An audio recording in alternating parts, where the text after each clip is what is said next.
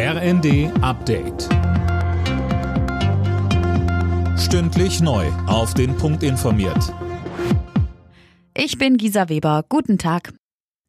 Die G7-Staaten haben sich erstmals alle gemeinsam dazu bekannt, aus der klimaschädlichen Kohleverstromung auszusteigen. Nur wann sie das geschafft haben wollen, lassen sie in der Abschlusserklärung eines Treffens der Energie-, Klima- und Umweltminister offen. Die G7 verpflichten sich außerdem, fossile Energieträger nicht weiter zu fördern. Klimaschutzminister Habeck dass wir entweder durch direkte Subventionen oder durch steuerliche Vorteile klimaschädliches Verhalten mit dem Geld der Gesellschaft, also mit den sauer verdienten Euros eines jeden auch noch belohnen, das ist ja absurd. Und dass diese Absurdität muss abgestellt werden, jetzt bis 2025, so sagt es das Kommuniqué von allen G7-Ländern. Bundesentwicklungsministerin Schulze ist in die Ukraine gereist, um sich dort vor Ort ein Bild von den Kriegsfolgen zu machen. Und sie sagte Unterstützung bei deren Bewältigung zu.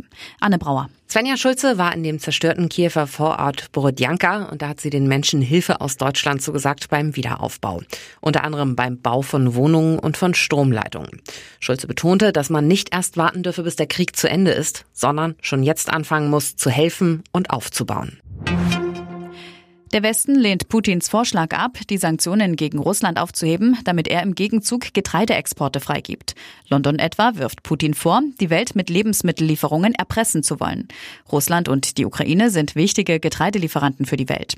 Der Export ist aber wegen des Krieges eingebrochen, mit schlimmen Folgen vor allem für ärmere Länder, wo sich Hungerkrisen verschärft haben. Und aus für Angelique Kerber in Runde 3 bei den French Open. Die ehemalige Tennisweltranglisten-Erste aus Kiel verlor gegen die Belarusin Sasnovic glatt in zwei Sätzen und verpasst damit das Achtelfinale. Alle Nachrichten auf rnd.de